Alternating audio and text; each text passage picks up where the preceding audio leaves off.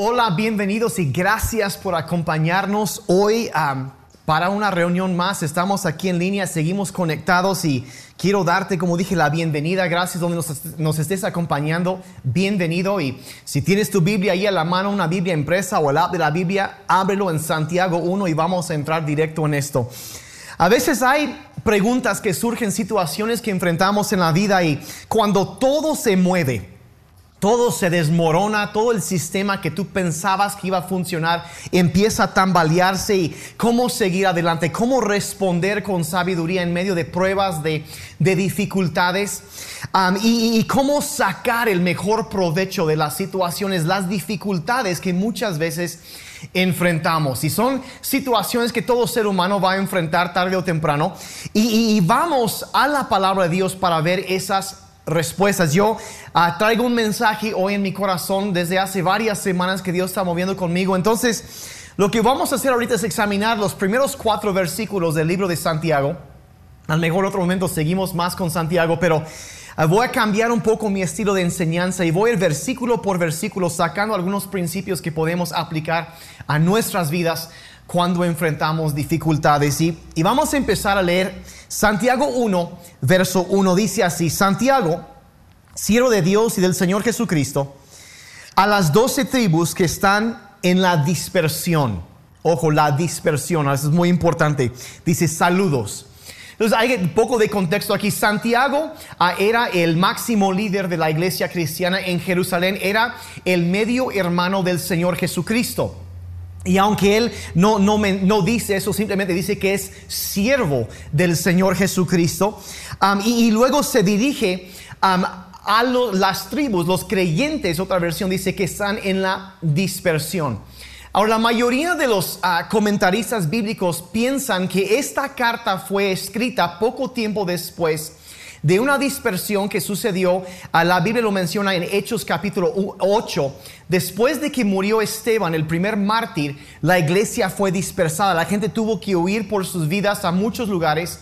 Y se considera que Santiago escribe esta carta para animar a las personas que habían enfrentado este cambio, porque de repente su, su uh, rutina de adoración, su sistema de... de uh, sus tradiciones de, de, de, religión, todo eso habían sido cambiado. Y había visto, imagínate, tener que huir por tu vida debido a, a, a, la persecución, algo así, se levanta, la gente se agarra y pues los negocios tronaron, muchas cosas sucedieron, ya no podían adorar reunidos públicamente, tenían que hacerlo en privado, cerrados en sus casas. Y eh, muchas afectaciones. Entonces se van a otras ciudades, entran, entran en una cultura nueva, cambios culturales, uh, sociales. Eh, todo va variando, moviéndose. Y, y, y como digo, su estilo de vida, su situación económica de toda esta gente fue afectada. Y en medio de esto, pues obviamente vemos muchos paralelos entre lo que está sucediendo en la actualidad, que no podemos reunirnos, um, Uh, pero y, y, hay muchos cambios que están produciendo y mucha gente que ha sido afectada económicamente, todo esto. Y en medio de eso, Santiago escribe esta carta para animarles. Entonces, es lo primero, entonces, lo primero que los saluda, un abrazo, dice, les manda saludos, uh, como que haciéndolos sentir amados y empieza luego, luego a contestar las preguntas que seguramente están surgiendo en sus mentes y en sus corazones. Y en el verso 2 empieza diciendo así, dice, hermanos míos, habla de la relación que tiene con ellos, dice que les dé gran alegría cuando pasen por diferentes pruebas. Y parece una paradoja completa, o sea, pero ¿cómo? O sea, si voy a tener problemas, ¿cómo va a ser alegría? ¿Cómo va a ser eso? Y, y les dice, ¿sabes que en lugar de tristeza o de estrés, eh, de, deben entender que, que, que los problemas, las dificultades, las pruebas deben ser una causa de alegría? De, gozo. Y uno dice, bueno, ¿cómo? ¿Por qué? Y el asunto empezamos a darnos cuenta que lo que está, está hablando aquí es todo tiene que ver con la perspectiva que mantenemos acerca de lo que enfrentamos. Uh, y él, él, está hablando ya desde, porque a veces tenemos una perspectiva muy corta, muy, muy terrenal, nos enfocamos en lo que tenemos aquí y se nos olvida alzar la vista y mirar hacia adelante. Y, lo que Él está haciendo aquí está animándoles a tener una perspectiva del reino de Dios, no una mentalidad terrenal. No, no, no más viendo esto y se ve esta misma mentalidad en las palabras de, de San Pedro también, el capítulo 1 de su primera carta, el verso 6, dice, esto es lo que ustedes los llena de alegría. Dice, a pesar de tener que sufrir diversas pruebas por algún tiempo. Entonces dice, es algo que te va a llenar de alegría, a pesar del hecho que sí, hay problemas, hay dificultades y es, va a ser un, por un tiempo definido, después va a terminar, pero hay algo que, que va a producir algo bueno en ustedes. Dice, la, dice verso 7, dice, la fe de ustedes. Entonces empieza a hablar de que lo que se está probando aquí es la fe. Se está probando más allá de lo que aguantamos físicamente. No, está hablando de la fe, algo muy interno. Dice, la fe de ustedes es como el oro que tiene que probarse por medio del fuego. Que hay algo que viene a probar eso. Dice, y así también su fe, que vale mucho más que el oro, tiene que probarse por medio de los problemas. Y dice, y si es aprobada, recibirá gloria y honra cuando Jesucristo aparezca. Entonces nos empieza a decir que sí hay problemas, pero esos problemas tienen, son necesarios, tienen que venir para probar esa fe y purificarla, para que recibas una recompensa mayor cuando Cristo viene. Entonces ya es una perspectiva, deja de enfocarte en lo terrenal y mira, mira a lo eterno, piensa a lo a largo plazo y compara las pruebas de la fe eh, con el proceso de purificación de oro y cómo funciona ese proceso. Hay varios procesos, pero el más común es cuando ya han sacado el oro de la mina y lo están purificando, lo que hacen es que lo someten a fuego a una temperatura exageradamente alta y derrite absolutamente todo lo que viene. Y sabemos que cuando lo sacan trae impurezas, trae cosas que no es lo mismo. Y, entonces lo que sucede es cuando lo calientan y empieza a derretirse el oro, que es... Ah, tiene un peso mucho mayor por su densidad, empieza a, descender en el, en el caldero donde está todo el metal, todo derretido, y la escoria o las impurezas flotan a la superficie. Y el proceso de, de, purificación de oro es eso, que el oro va descendiendo hasta abajo y luego la escoria queda encima y empiezan a sacar todo eso hasta que eventualmente nada más queda el, el oro puro hasta abajo, todo lo demás es retirado. Pero el, asunto es que el, calor se mantiene mientras ah, o hasta que se haya logrado el grado de pureza que el refinador busca. No bajan la flama porque si se enfría todo queda así y ya no puede separarse. Entonces esas cosas se hacen aparentes. Ah, ahora, Santiago, regresando a la carta de Santiago, ahora sí el mismo capítulo, verso 12, habla de esto y dice, Dios bendice a los que soportan con paciencia las pruebas y las tentaciones. Ahora sí ya habla de dos cosas. Una que es la prueba de la fe y aparte las tentaciones. Pero de alguna manera se van de la mano porque si, si, si, si, si, tronamos ahora sí después de, dice después de superar esto, dice, recibirán la corona de vida que Dios nos ha prometido a quienes lo aman. Entonces nos habla de las pruebas de la fe y también de las tentaciones. Dos cosas, pruebas que nos enfrentan y Dios está observando cómo vamos a responder. Entonces menciona las dos cosas, igual como Pedro mencionó las pruebas y las tentaciones. Y, hay que entender que en este pasaje cuando dice que después de superarlas, recibirán la corona de vida que Dios ha prometido a quienes lo aman. Entonces hay que entender que la corona de vida no es la salvación, no es eso, eso es, ah, eh, no es eso, sino que es una corona especial. Algo aparte de la salvación, una recompensa especial que, que Dios dará a aquellas personas que perseveran en medio de las pruebas.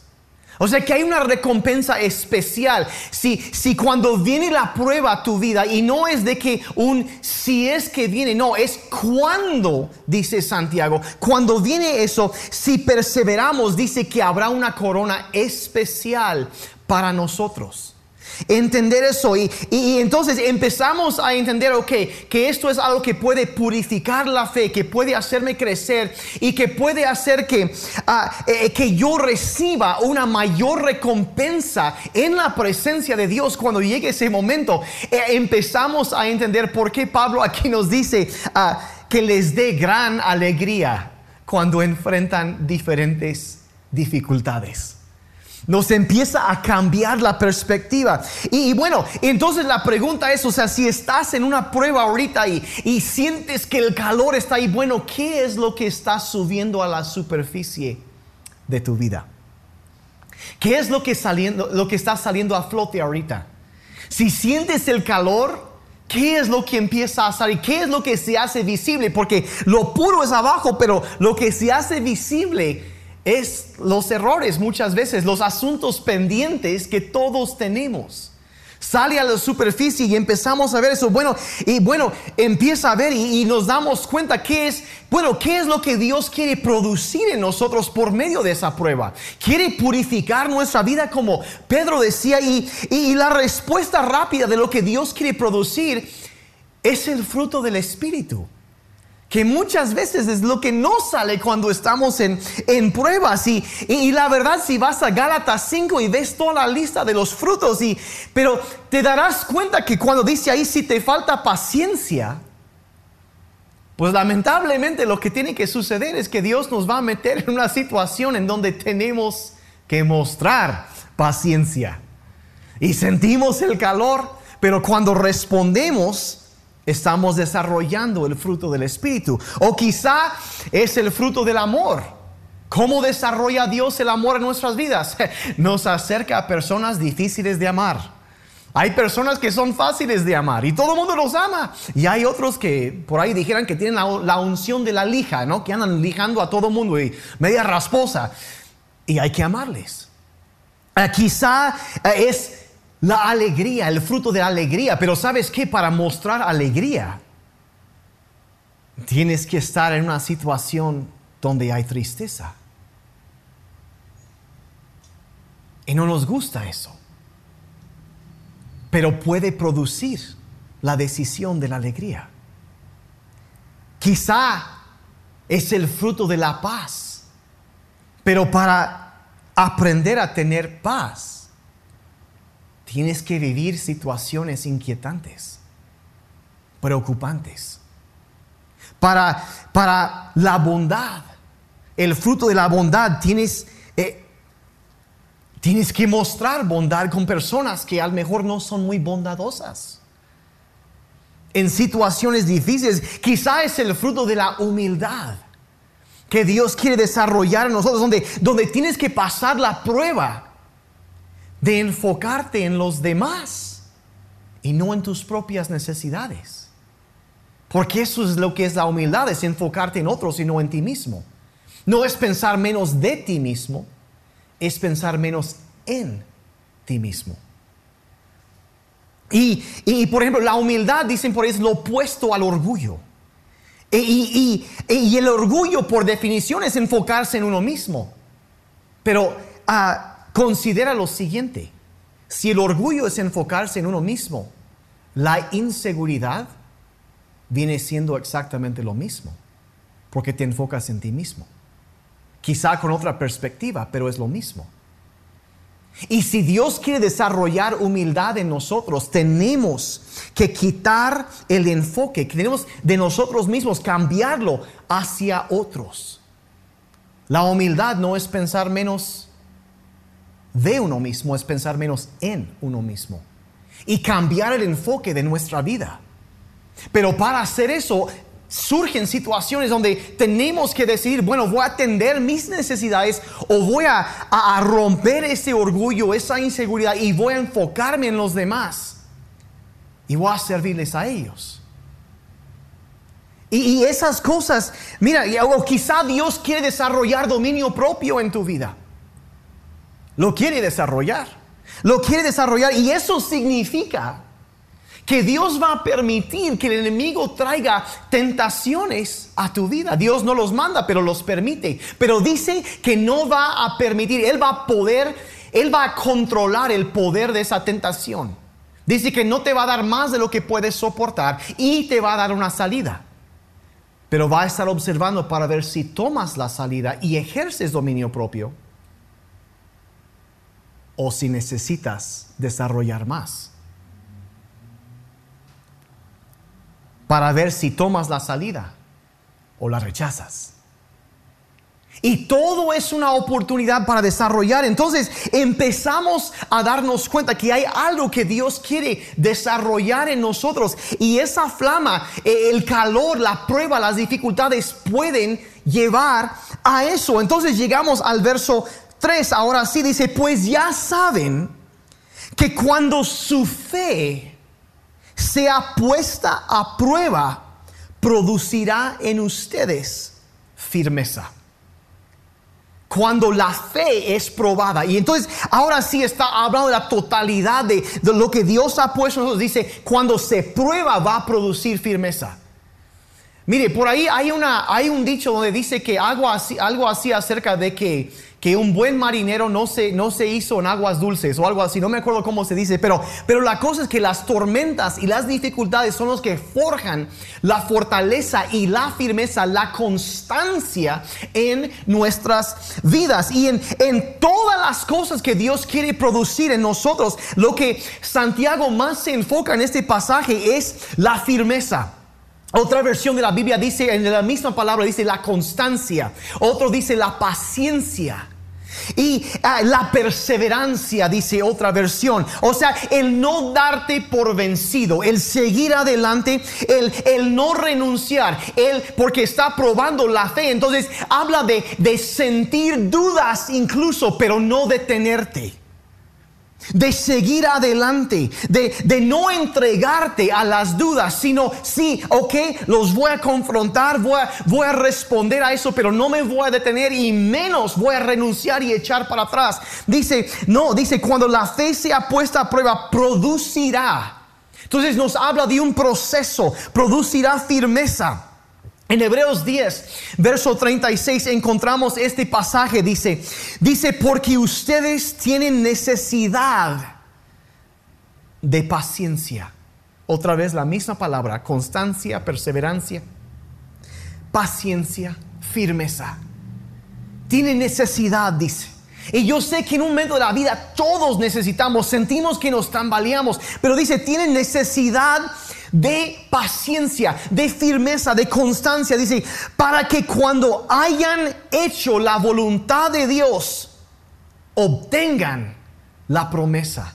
Otra vez nos empieza a hablar de la recompensa que viene, lo que eh, Santiago llama la corona de la vida, lo que Pedro llama el, premio de, llegar hasta, de, de, terminar la carrera. O sea, cuando obtengan, pero necesitas tener paciencia y perseverancia para obtener esa promesa.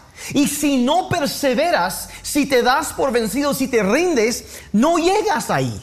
No vas a recibir esa promesa. Me encanta como la, la TLA, la traducción lenguaje actual, dice ese mismo verso, dice, sean fuertes. Y por ningún motivo dejen de confiar en Él cuando estén sufriendo.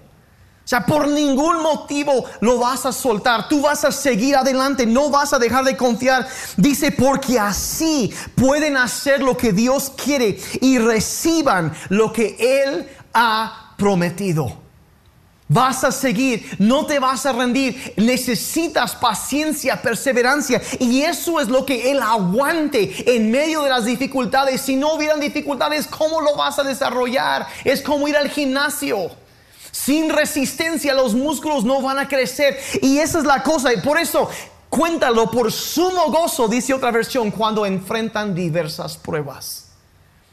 Todo tiene que ver con la perspectiva, va a producir constancia. Y mira, si tú dices que yo necesito esa perseverancia, esa fortaleza, bienvenido al club. Todos lo necesitamos en algún momento. Y eso es lo que produce en nosotros. Pablo escribe a los Corintios su segunda carta, capítulo 4, verso 17. Dice, porque nuestra tribulación, dice, que al presente es momentáneo y leve. Ahora miren, esto es Pablo que fue azotado y naufragado y le intentaron matarlo y lo apedrearon y no sé qué tanto más. Dice, eso es momentáneo y leve. Y pues nadie de nosotros ha pasado eso. Y si Él está, dice, ¿sabes que Esto es momentáneo y leve, va a pasar. Dice, y dice, nos obra en sobremanera un alto y eterno peso de gloria en nuestras vidas que estas cosas y, viene a nuestra vida y sabes que levanta la mirada y date cuenta que sí, estás en medio de tribulaciones, sí, pero sabes que aunque tú lo veas pesado y largo, la Biblia, Dios está diciendo, sabes que es algo leve, es algo momentáneo que va a pasar, vas a aguantar, esto es algo pasajero, no es el fin, no va a durar para siempre y aunque sientes que el fuego te va a quemar, no va a pasar así, eh, no es así, no va a acabar contigo, las situaciones no van a acabar con tu matrimonio, vas a seguir adelante, vas a triunfar esto, aunque sientes el calor, debes entender que no te va a quemar porque Dios es el que tiene el control del fuego.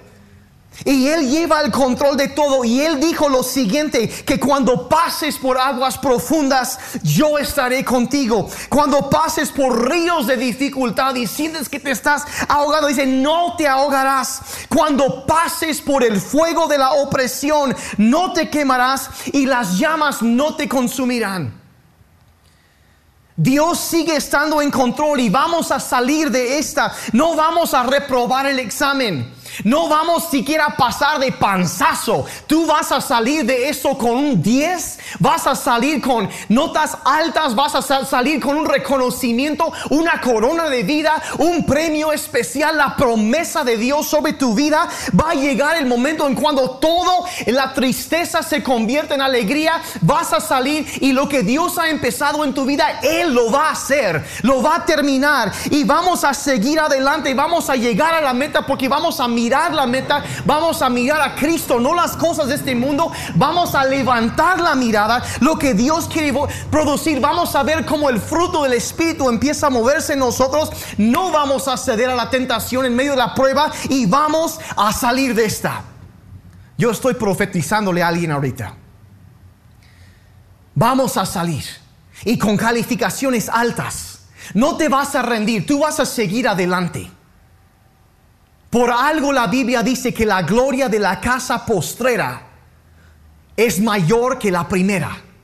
Que lo que hay por delante es algo más grande. Y al mejor, sí, todo mundo aquí en City Church lo decimos todo el tiempo y lo declaramos todo el tiempo porque es el destino de Dios para tu vida, para mi vida, para mi familia, para esta congregación. La gloria postrera, lo que viene después, va a ser más grande que lo que hemos visto hasta ahorita. Y no nos vamos a renunciar, no nos vamos a detener, no nos vamos a frenar, vamos a seguir adelante y vamos a alcanzar esa corona de gloria que Dios nos ha llamado para recibir. A eso hemos sido llamados.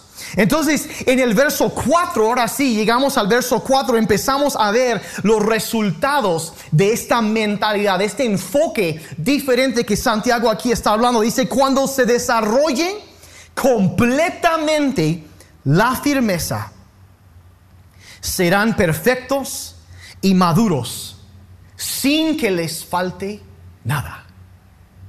Eh, hay, una de promesas. Eh, o sea, esa constancia va a producir una cosecha buena en tu vida. Hay un proceso, hay una cosecha total y, y perfecta, habiéndote preparado para todo. Vas a tener todo lo que necesitas para enfrentar lo que viene adelante. Vas a tener todo y hay, hay, hay momentos, yo me acordaba en esos días de, ah, de un pasaje, creo que no me acuerdo si es en Ezequiel o en Jeremías, donde, donde se queja el profeta con Dios y dice, Señor, ya, ya, ya me cansé. Y Dios le dice, mira, si te cansaste con los de a pie, ¿cómo contenderás con los de a caballo? Y si, y si te perdiste en, o está diciendo, sabes que mira, si tú piensas que eso está tranquilo, mira, hay retos más grandes por delante, pero debes saber que lo que estás pasando ahorita está preparándote para algo más grande. Y si tú sientes que estás enfrentando un gigante ahorita en tu vida, debes saber que Dios está contigo, te ha dado lo que necesita, lo que necesitas para triunfar. Y no solo eso, eso te va a capacitar, esa victoria que vas a obtener, te va a capacitar para victorias más grandes adelante adelante. Es un, dice, cuando se desarrolle completamente. O sea que es un proceso de desarrollo, es una causa y efecto, es algo que produce algo después. Es sembrar y cosechar, es llevar de un paso tras otro y seguir adelante y entender que, que poco a poco esa firmeza, esa constancia, ese rehusar, renunciarte, eso es algo que va a producir cada vez mayor madurez y perfección en tu vida. Y vas a seguir avanzando. Hay una cosecha que un día vas a recibir si no arrancas la plantita antes de tiempo. Eso es lo que es renunciar. Es arrancar la planta antes de tiempo. Ah, no, no vamos a hacer, vamos a seguir sembrando. De, eh, hay que entender que las cosas que hacemos hoy dan resultado después, pero la cosa es si nos detenemos en este momento, no lo vamos a ver. Hay mucha gente que en el momento de la prueba se detiene, empieza a quejarse y, se, quedan atorados ahí y no quieren avanzar y, no, es que no, es, no se vale, es que hace muy, es muy incómodo y, ya, ya soporté y no puedo más y no quiero más y, mejor ahí quedó, ahí, ahí corrió que ahí quedó y, y toda una serie de cosas que dicen, pero mira, mira, la verdad, no se dan cuenta de que el refinador no va a bajar la flama hasta que haya podido quitar toda la escoria y las impurezas y puede ver su propio reflejo en el oro que está ahí. No se dan cuenta de eso. Y cuando la gente renuncia, se pierden de la recompensa. Y, todo el sufrimiento que ya pasaron es en vano, porque no aprendieron la lección. No se dieron cuenta de lo que Dios quería hacer en sus vidas. Y, y, hay gente, yo, yo he visto, lo he visto en mi vida. A veces me doy cuenta que Dios me quiere enseñar algo, pero no me doy cuenta de qué es lo que me quiere enseñar. Y doy vueltas y vueltas y vueltas a la misma cuadra sin aprender la lección. Y digo, Señor, cambia esto. Cuando Dios está diciendo, no, estoy esperando a que tú muestres algo diferente, tú sigues respondiendo de la misma manera que siempre has respondido. Y hasta que aprendamos la lección, entonces seguimos adelante. El refinador no va a bajar el fuego hasta no ver su reflejo. Entonces, ¿qué vamos a hacer? No vamos a darnos por vencidos. Vamos a abrazar. En lugar de huir del problema, vamos a abrazar el problema y vamos a seguir empujando. Y luego en lugar de quejarnos de problemas externos, vamos a mirar hacia adentro y preguntar, bueno Señor, ¿qué es lo que quieres producir en mí en medio de esta situación? En medio de las, ¿qué, es lo que quieres producir? Y es muy parecido, por ejemplo, ese pensamiento a, lo que, a lo que Dios le habló al profeta Habacuc en un tiempo difícil en Israel. En Habacuc 2.3 le dijo, dice, aún no ha llegado el momento de que esta visión se cumpla. O sea, ya se dio una visión, pero todavía no ha llegado y estás en el en el, entre el ahora y el entonces. Ahí estás como que flotando en ese momento. Dice, no ha llegado. Dice, pero no dejará de cumplirse. Ahí está. Dice, tú espera. Aunque parezca tardar, pues llegará, dice, en el momento preciso. Llegará en el momento preciso, no antes, porque si es antes, no estamos preparados para recibirlo. Ni después, porque Dios nunca llega tarde, sino en el momento preciso llega su respuesta. Y ciertamente no después, en el momento preciso llegará. Pero el asunto ahí es el tiempo de espera.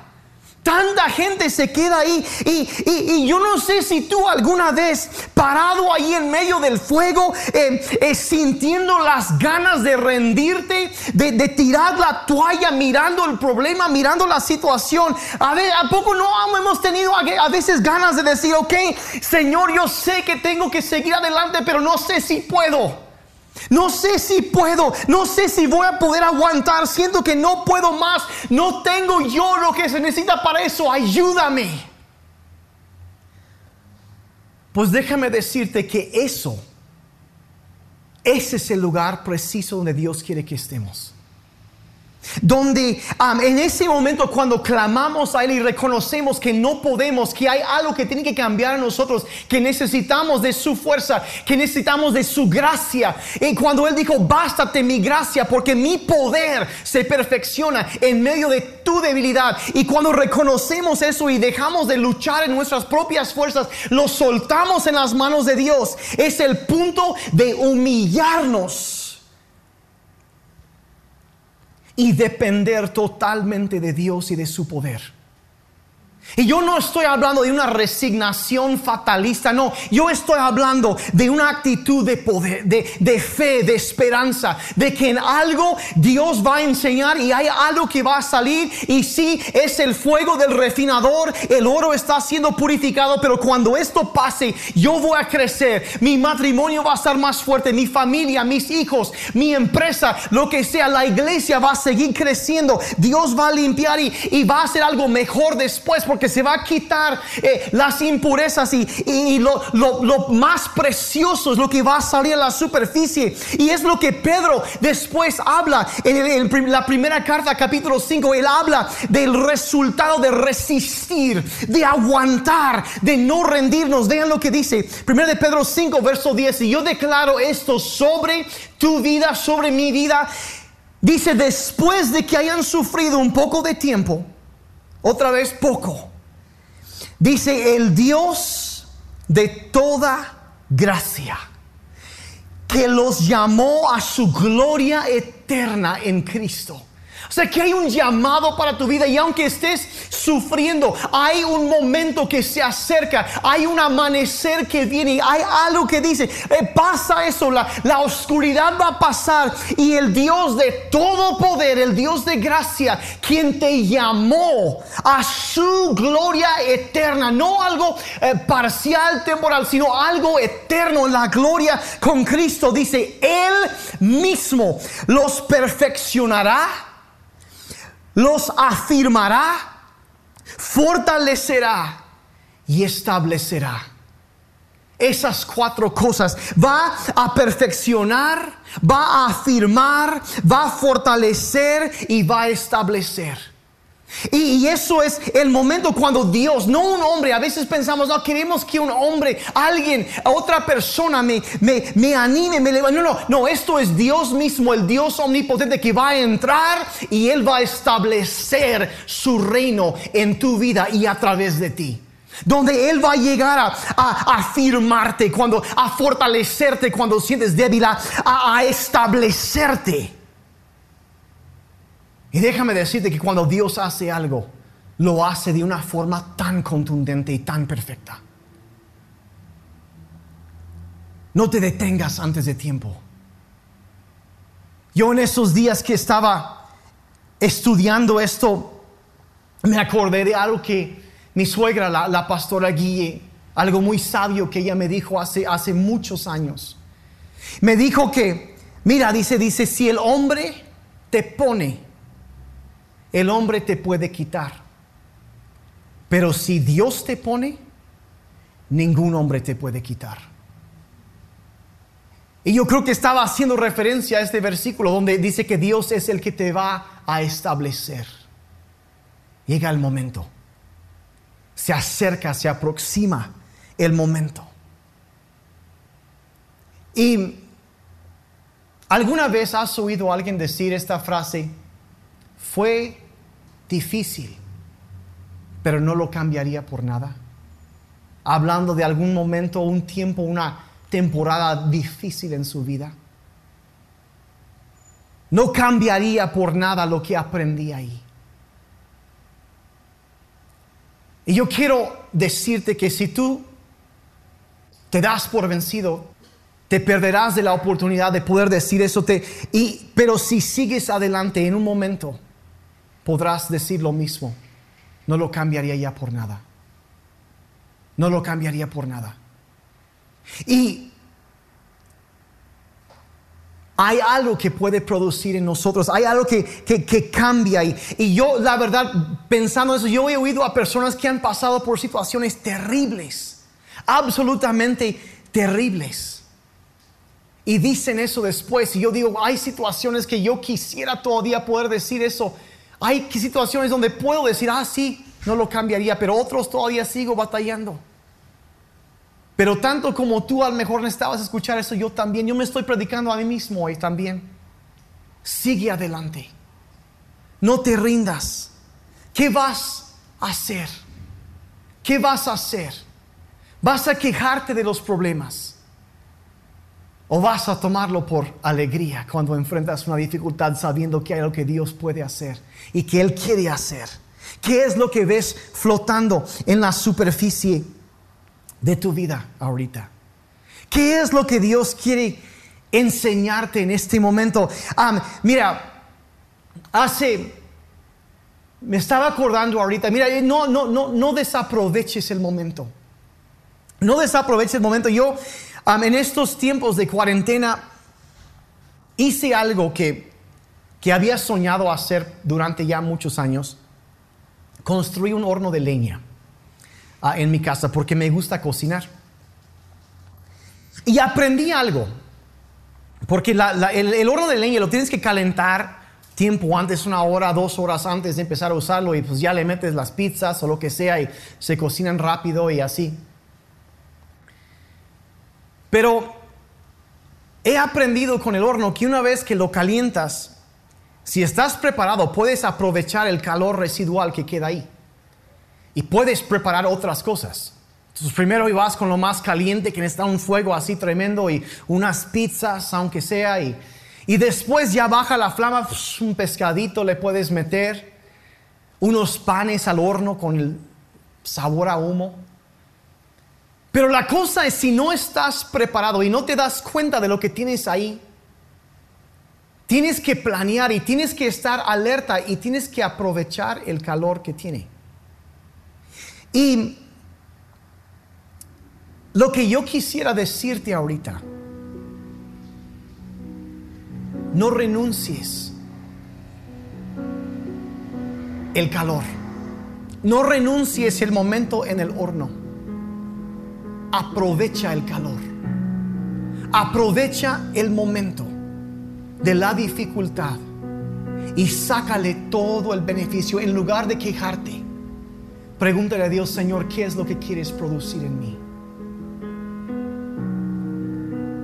Aprovecha el calor. Aprovecha el calor, aprovecha el momento. Y no te sueltes de lo que Dios quiere hacer.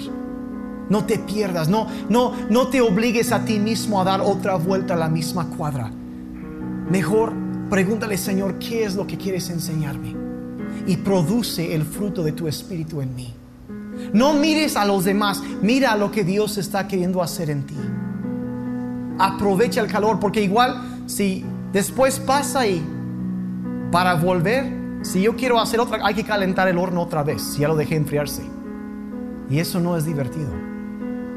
Y así sucede, aprovecha el calor del momento ahorita.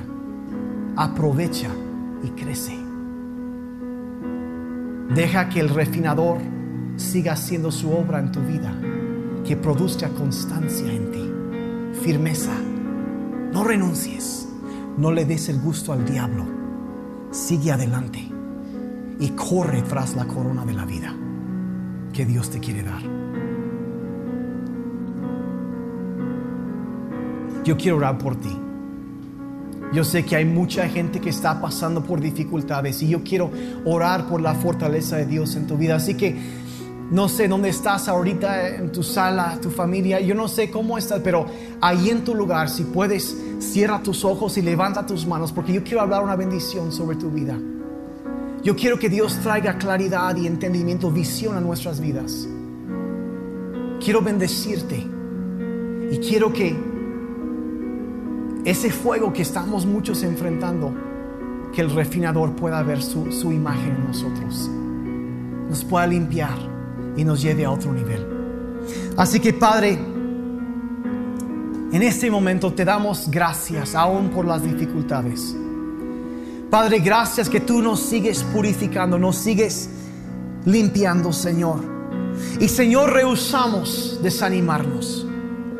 Escogemos hacer como Santiago aquí dice que debemos tomarlo como gozo, como alegría cuando enfrentamos dificultades, porque va a producir firmeza en nosotros. Que no nos vamos a quedar ahí a un lado, vamos a seguir adelante. Y Padre, te pedimos que nos ayudes a darnos cuenta de lo que tú estás haciendo ahorita mismo en nuestras vidas. De lo que tú quieres producir en nosotros, Señor.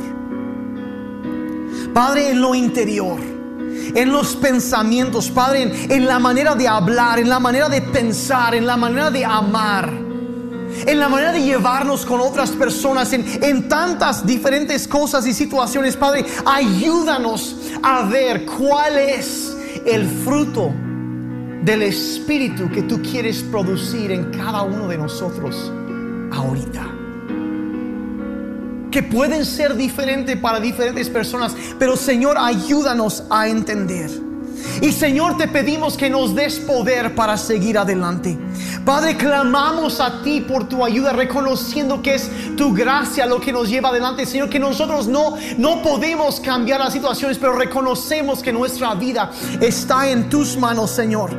Y Padre, dependemos por completo de ti. Y yo pido, Señor, en este momento, por cada persona que está oyendo esto, Señor, que esa promesa que Pedro habló, Señor, que tú mismo serás quien nos va a perfeccionar, quien nos va a afirmar, a fortalecer y establecer.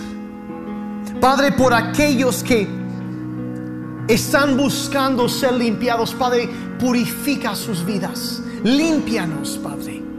Padre, por aquellos que se sienten débiles, Padre, si se sienten que se están tambaleando, Señor, afirma como solo tú lo puedes hacer. Padre, para aquellos que sienten que, que, están flaqueando y que no tienen fuerzas para seguir, fortalécelos tú, Señor. Y Señor, establece con firmeza sus vidas sobre la roca que es Cristo. Bendice sus vidas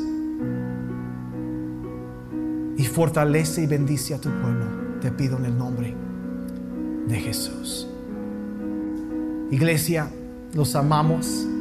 Aprovecha el calor del horno y sigue adelante. No te des por vencido porque lo mejor todavía está adelante. Los amamos.